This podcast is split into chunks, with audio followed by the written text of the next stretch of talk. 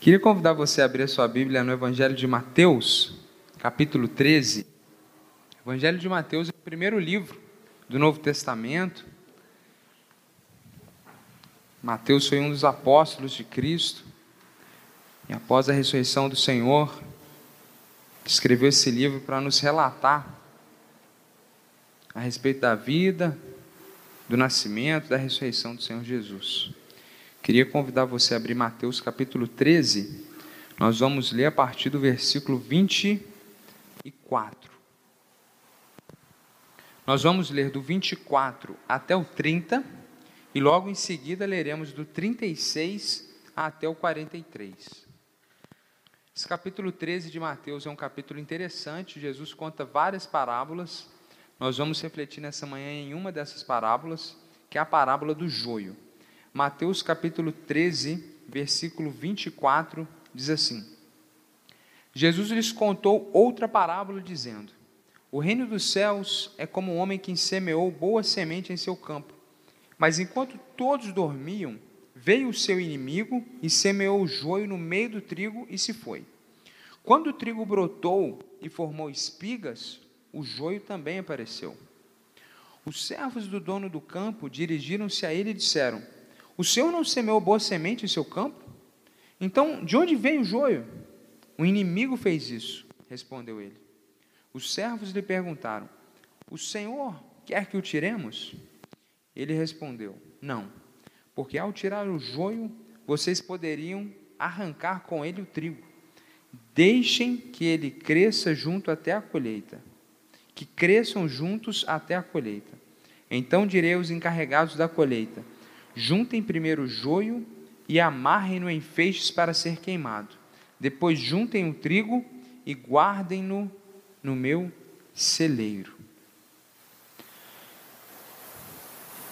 Jesus está contando uma parábola. O que é uma parábola? Parábola era um método de ensinamento dos tempos de Jesus.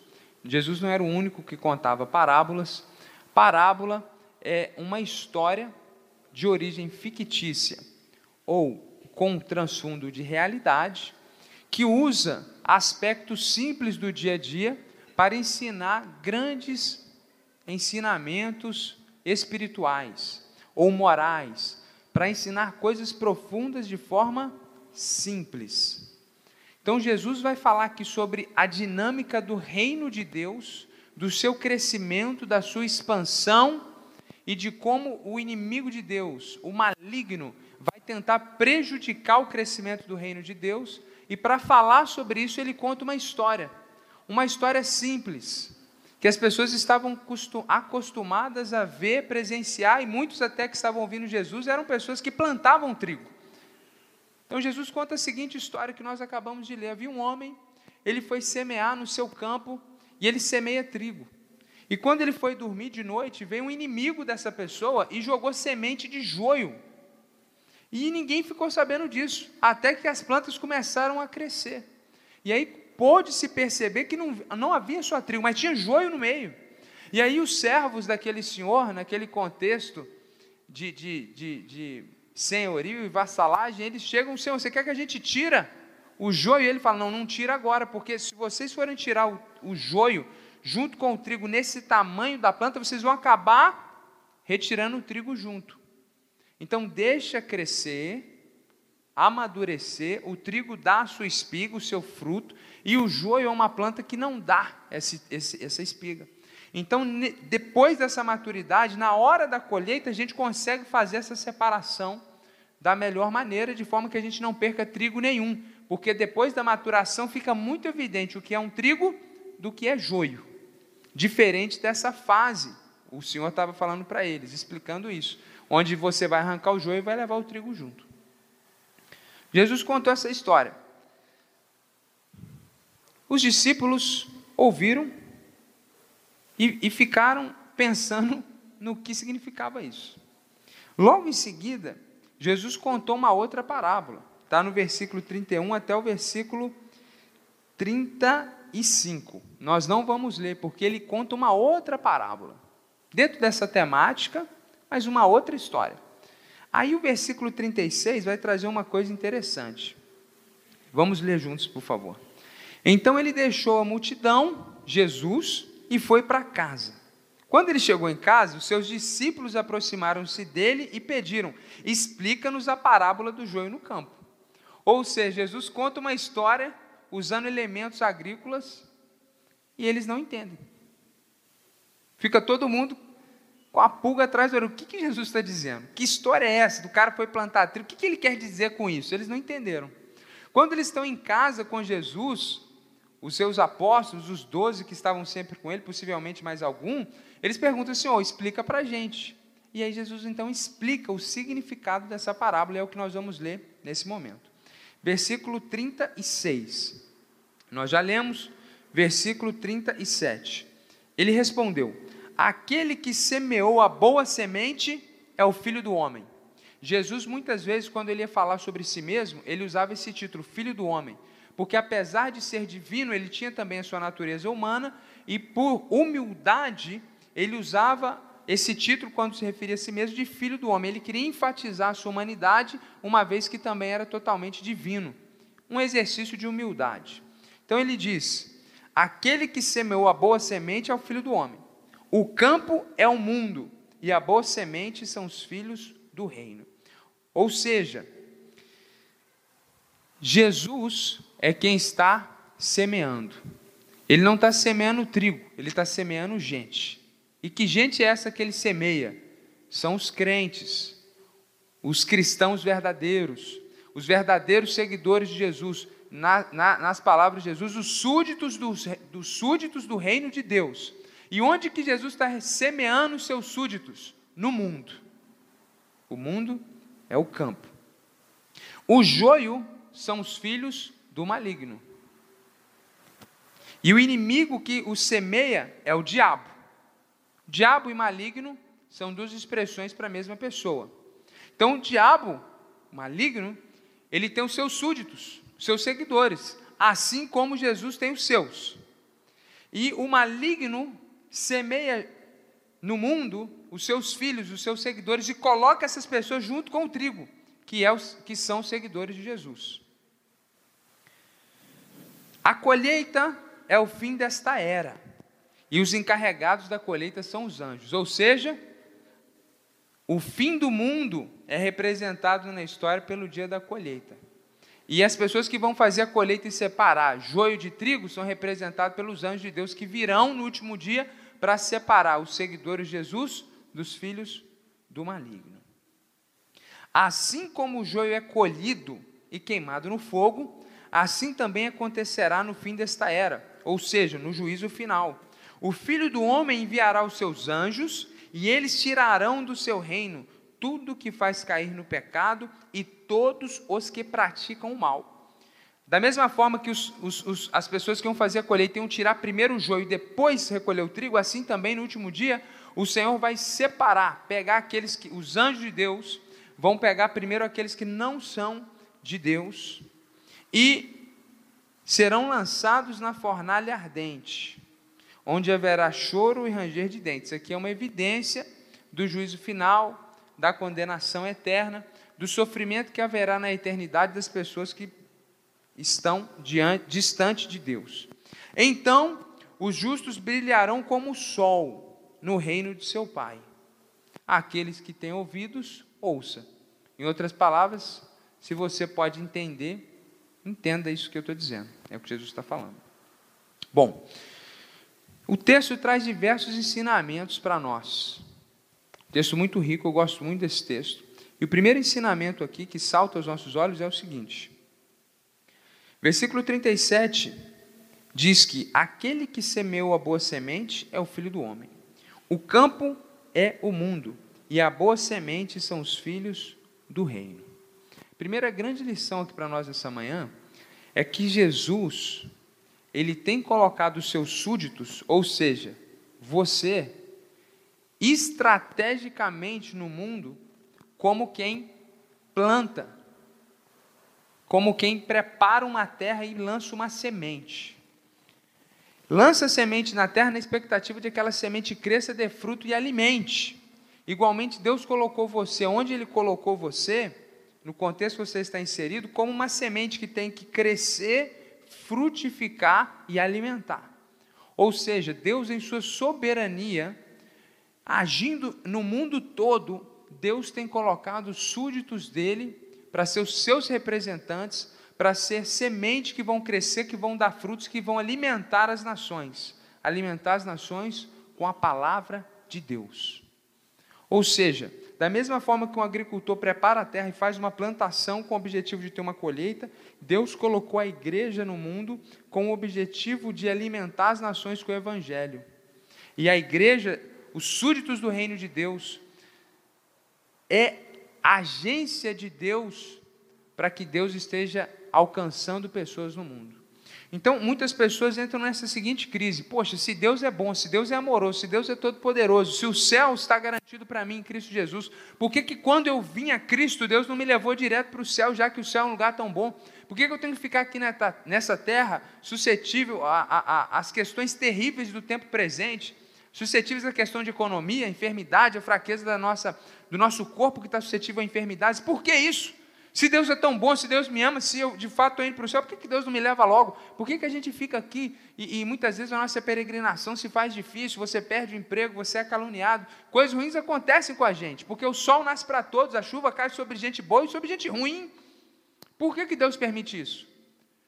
Porque Deus plantou você nessa sociedade e Ele tem expectativas de que você dê bons frutos e que através da sua vida outras pessoas se aproximem de Cristo Jesus. Então você é uma semente de Deus plantada no local que você está inserido, na sua família. Por que, que você talvez é um dos poucos seguidores de Jesus na sua família? Por que, que talvez você foi o primeiro da sua família? Deus tem um propósito de usar você naquela família para que outros conheçam o amor de Deus, para que outros possam viver a vida abundante que é em Cristo Jesus. Deus plantou você ali, você é uma plantinha de Jesus naquele lugar, naquele trabalho que muitas vezes é desanimador, tamanho a dificuldade da convivência. Deus colocou você ali, não para você reclamar, para você brigar com as pessoas, mas para você ser um representante de Deus naquele local. Então nós vemos aqui essa ação estratégica, intencional de Deus em espalhar os seus súditos na sociedade, no mundo.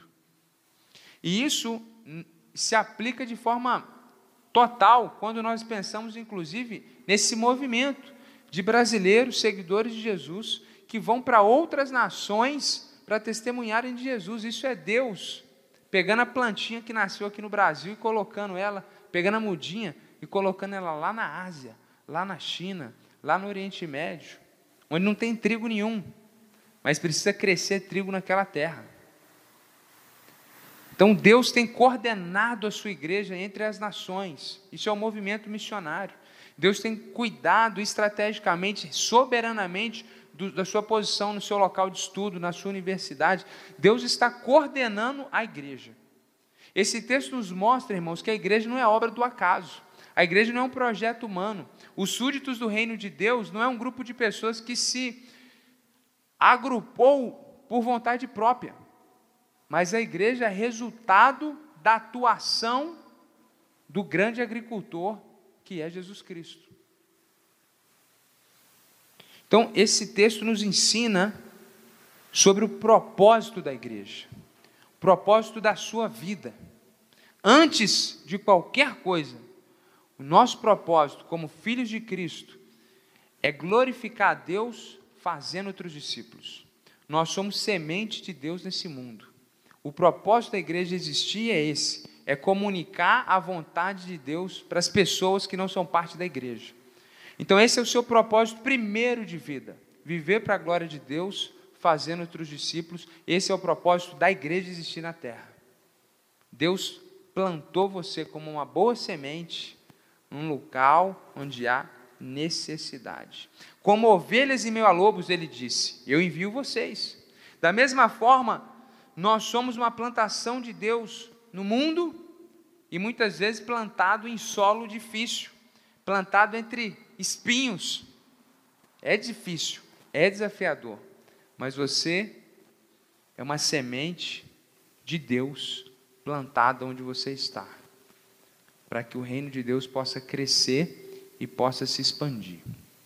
Uma outra lição que nós temos aqui é que enquanto Deus está fazendo esse movimento de salvar pessoas, transformar as pessoas em boa semente, plantar essa pessoa em algum local, essa pessoa frutifica e através desse fruto outros vêm a Cristo. E assim a igreja de Jesus vem crescendo, começou com 12 homens e hoje nós somos milhões de seguidores de Jesus, da mesma forma.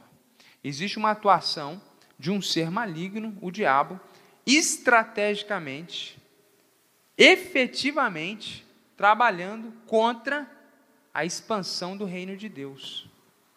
E aqui nós podemos pensar numa batalha espiritual, porque as pessoas chamam de batalha espiritual coisas que não são.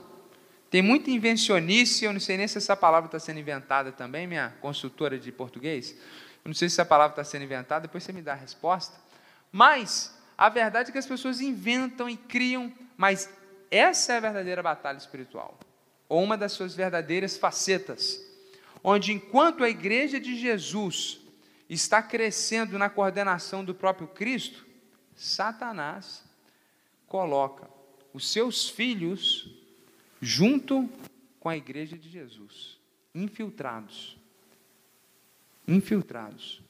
Da mesma forma que o inimigo da parábola semeou joio junto com o trigo.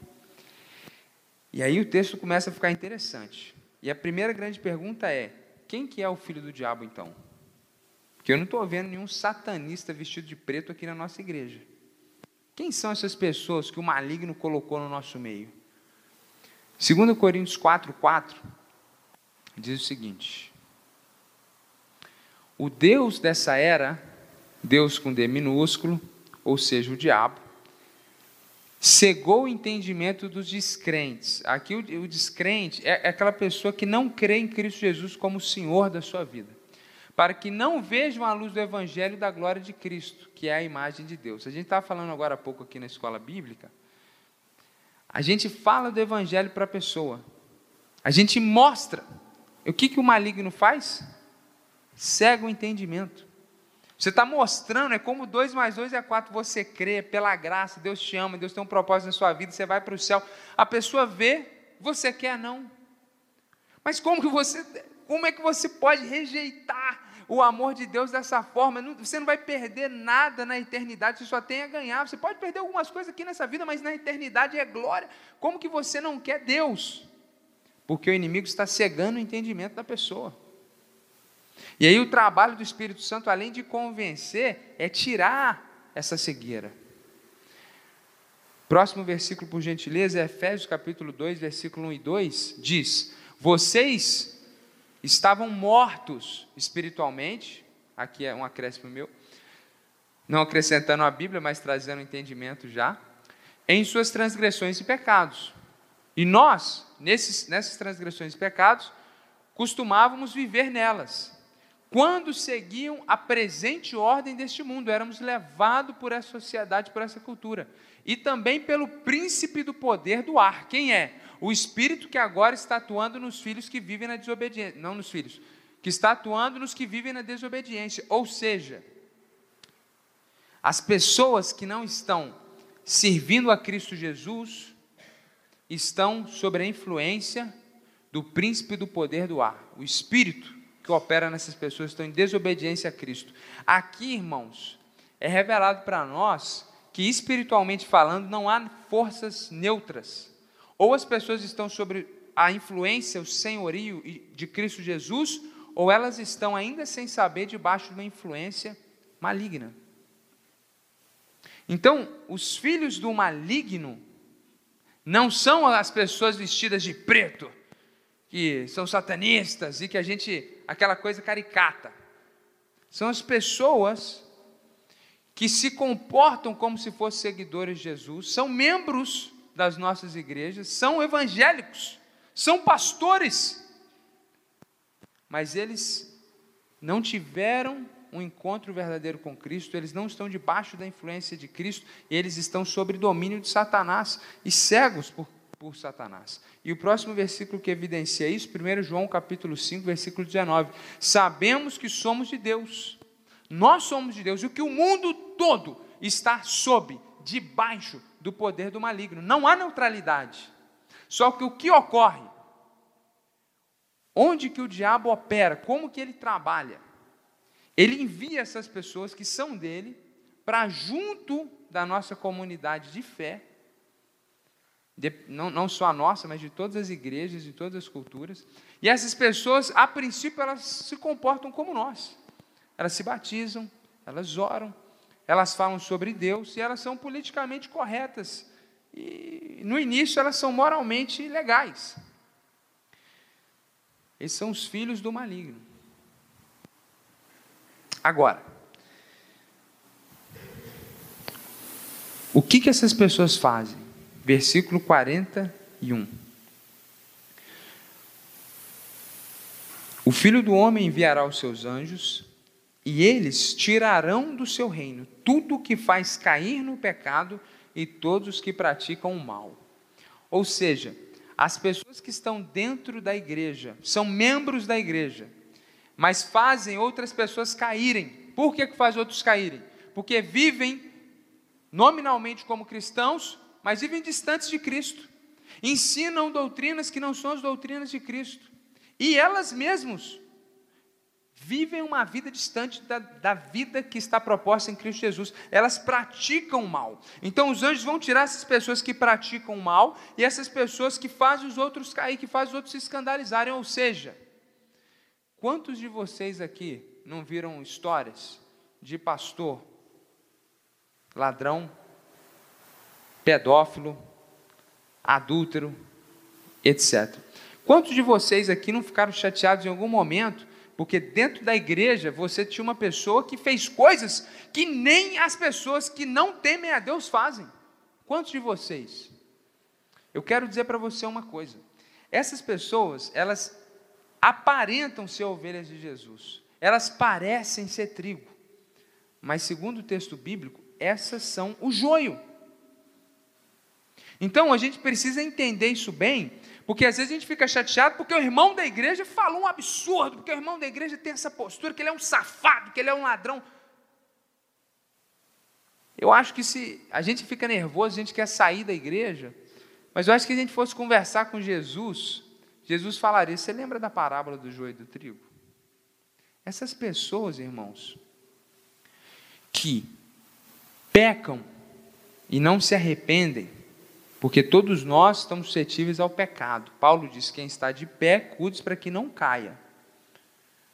Então, essas pessoas que pecam e permanecem no pecado, não há arrependimento, e muitos até proclamam o seu pecado em público,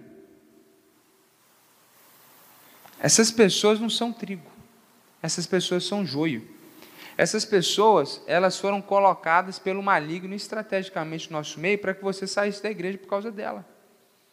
E da onde vêm os pastores? Da igreja. Então você tem pastor joio e você tem pastor trigo. Você tem pastor que é crente, você tem pastor que não é crente. Você tem charlatões. Nós temos enganadores, falsos mestres, falsos profetas. Então, a partir de agora, quando você pensar em escândalos que ocorrem na igreja, saiba disso, não é a igreja de Jesus. Os anjos vão retirar no último dia todos aqueles que fazem os outros, que praticam mal e que induzem os outros a caírem no pecado, ou seja, causam escândalo. Algumas traduções trazem essa palavra escândalo, que os anjos vão remover aqueles que trazem os escândalos, ou seja, faça essa separação entre igreja de Jesus e o joio que está no nosso meio.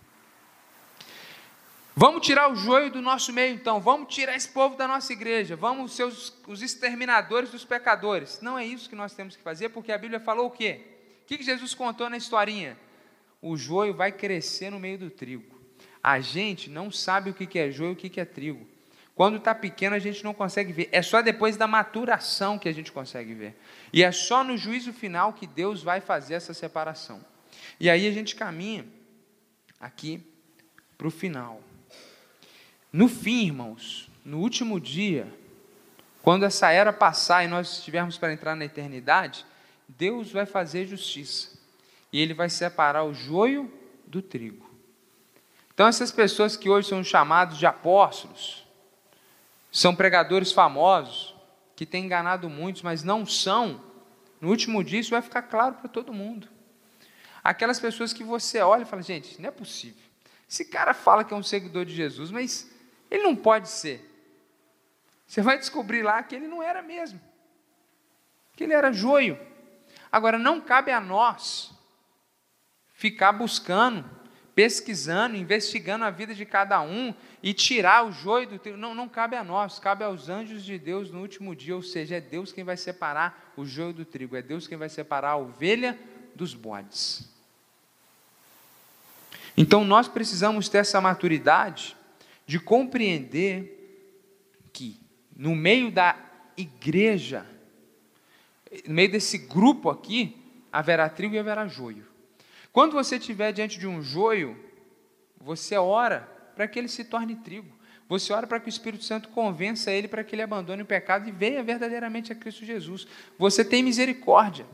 A gente não deve tentar fazer justiça com as nossas próprias mãos. E a gente tem que estar preparado para isso. A gente não pode se escandalizar quando você descobrir uma loucura que alguém fez, a barbaridade que o outro fez. Não se escandalize. Jesus está falando. O diabo vai colocar gente no meio de vocês, eles vão parecer com vocês. É um joio, parece trigo. Mas na hora de dar o fruto, o trigo dá fruto, o joio não dá nada. Isso aí é, é obra do maligno. Então a gente não pode ficar escandalizado. Quanta gente escandalizada, chateada, porque pastor, não fica perdendo seu tempo.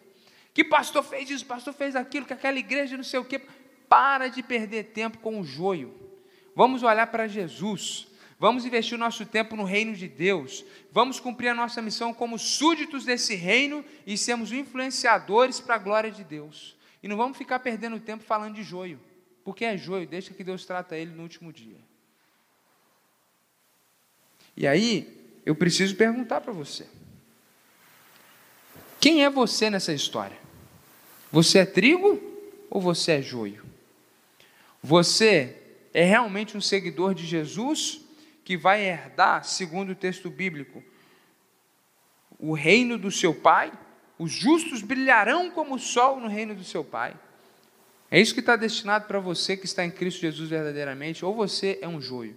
Você é um religioso, você é mais um batista, você é mais um evangélico, mas você ainda não foi verdadeiramente transformado pelo amor de Deus. E muitas vezes pode até ser usado pelo maligno sem saber, para trazer escândalos com a sua vida que está distante de Cristo. Então eu encorajo você nessa manhã a ser um trigo, a ser uma boa semente nesse mundo, a ser alguém que de fato entregou sua vida para Cristo e foi transformado pelo amor de Deus. E quero apontar para os irmãos o seguinte: que a Bíblia não nos permite saber efetivamente quem é o joio e quem é o trigo. Mas a Bíblia aponta para que pessoas que se comportem como joio, efetivamente, sem nenhum tipo de remorso, tampouco arrependimento, e estão no nosso meio, essas pessoas devem ser encaminhadas para não ser parte do corpo de Cristo. Porque a, a comunidade local, a igreja, ela é um local para aquelas pessoas que seguem a Jesus e a multidão que vem para ouvir de Jesus. Agora, quando você é parte da igreja local, quando você é membro da igreja local e se comporta como trigo, a Bíblia nos orienta a desligar você da comunhão. Então, nós vamos falar disso em breve, porque no passado, muita coisa errada foi feita. As pessoas foram envergonhadas na frente das comunidades, não é isso que a Bíblia propõe. Porém, a Bíblia nos ensina, sim, a ter muito cuidado com o joio, ter muito cuidado com os falsos mestres, com os falsos profetas, com aquele que se diz irmão e não é, isso está evidente e a pessoa não tem nenhum remorso com isso. A Bíblia nos orienta a não tratar as pessoas como irmãos, mas como fruto, como fruto não, como objetivo, como alvo missionário. Ou seja, se você se diz irmão e tem uma vida totalmente contrária à vontade de Deus, você não pode ser considerado um membro da igreja, participar da adoração, participar do serviço da igreja. Isso é para os servos de Jesus, para os membros da igreja. E nós vamos trabalhar isso em breve, nós vamos ensinar sobre isso, nós vamos conversar sobre isso. É uma doutrina bíblica que foi mal interpretada no passado, que está esquecida nos nossos dias, e é por isso que hoje igre as igrejas estão literalmente, na maior parte, uma bagunça, porque é, é, é todo mundo fazendo tudo, não, os princípios bíblicos não são levados em conta, a pessoa vive como ela quer, e de fato você pode ver como você quiser, mas não se propõe a ser membro de uma igreja de Cristo Jesus. Vá viver a sua vida, nós vamos orar por você, para que você possa entender o amor de Deus. Inclusive, eu peço que os irmãos orem, porque é, nós temos alguma, algumas dificuldades que nós precisamos tratar em nossa igreja. E nós precisamos ter em vista que no juízo Deus vai separar o joio do trigo, mas ter também em vista a doutrina bíblica da disciplina na igreja local. Que Deus abençoe sua vida, que em nome de Jesus você possa ser trigo, ser uma boa semente de Deus nessa terra. E se você não se vê assim nessa manhã, entregue sua vida para Cristo Jesus hoje. Saia daqui decidido a ser um seguidor de Jesus. E quando diante do, dos escândalos, das loucuras que se ouvem dos evangélicos, e as pessoas forem falar vo para você sobre isso, não fica constrangido não, fale, olha, isso aí não é a igreja de Jesus. Isso aí é o joio que está no meio do trigo. Não fique constrangido nem escandalizado. Deus abençoe seu dia em nome de Jesus.